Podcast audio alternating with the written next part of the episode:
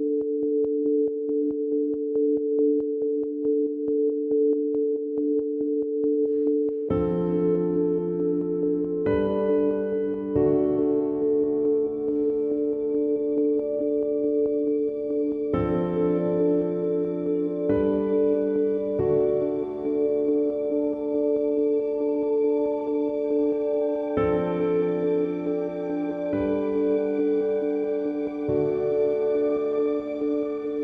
Liebe Leute, dies ist die Pilotfolge von Die Tora der Woche, TDW.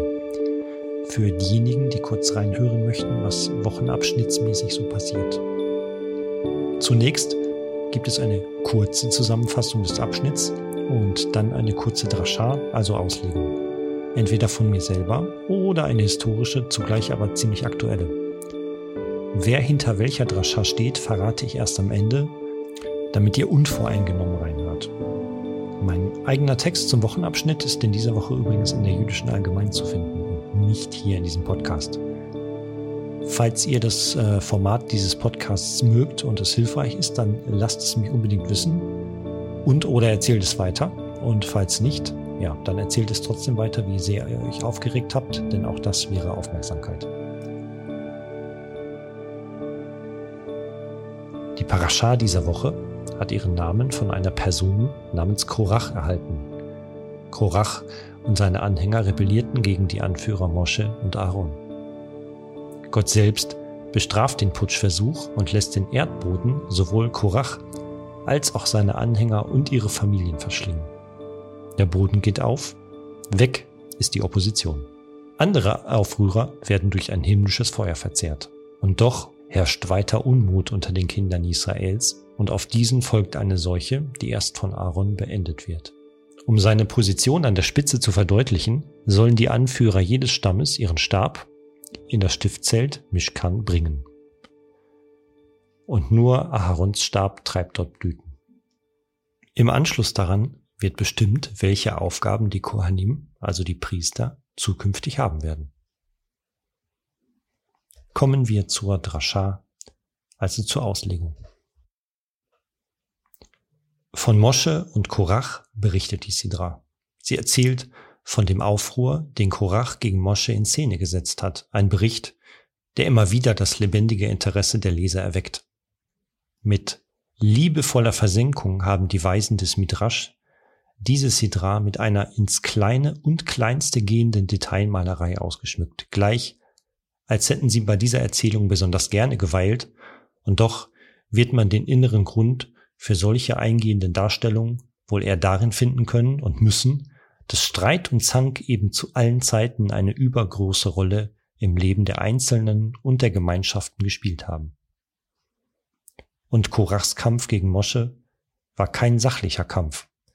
Der Midrash meint, es sei eigentlich nur Verärgerung gewesen, die ihn trieb.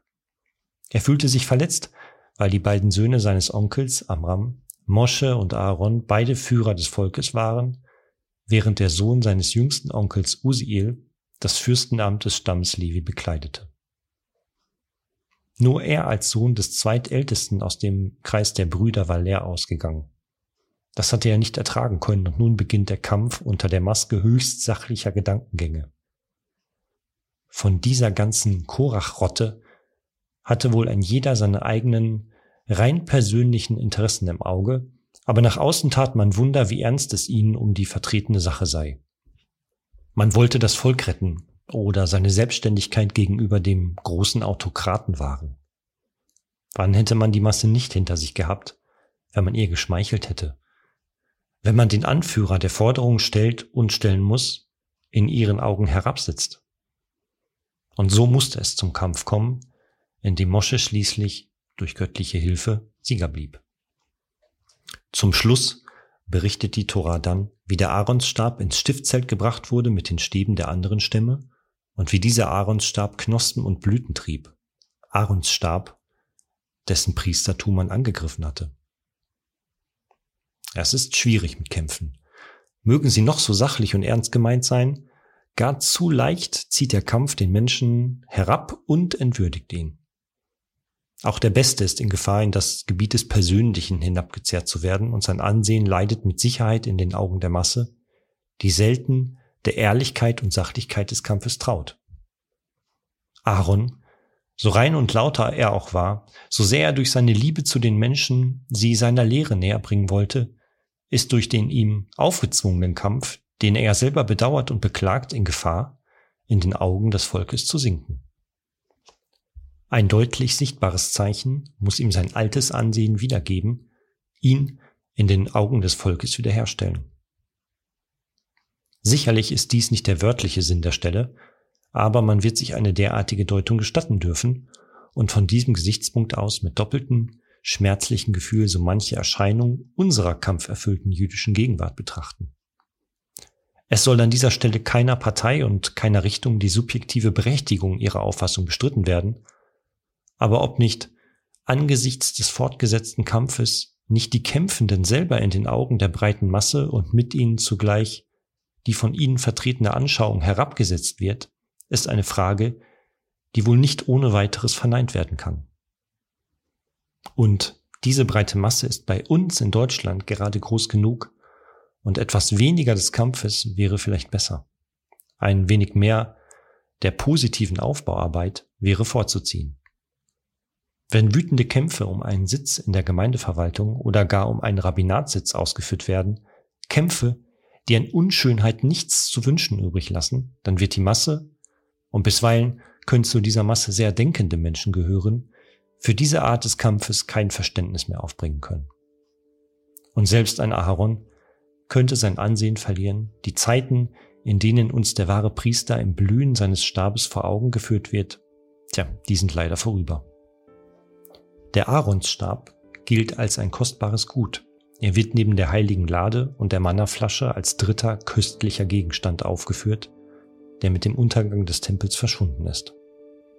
Aber einst wird dieser Stab sich wiederfinden in den Zeiten des Königs Maschiach, bald in unseren Tagen. Wäre es gar so fernliegend, diesen Gedanken in Verbindung zu bringen mit dem messianischen Bild im elften Kapitel des Jeschajahu und zu meinen, dass es auch heute noch der wahre Aaron sei, der den Frieden liebt und ihm nachjagt und keine Freude empfinden kann an dem wirren Kampfestoben der Gegenwart? Werden die Aarons-Stimmen, die sich immer zahlreicher und lauter hören lassen, im Kampfesgetöse verhallen? Rabbiner Dr. Hannover, Würzburg 1928. Shabbat Shalom.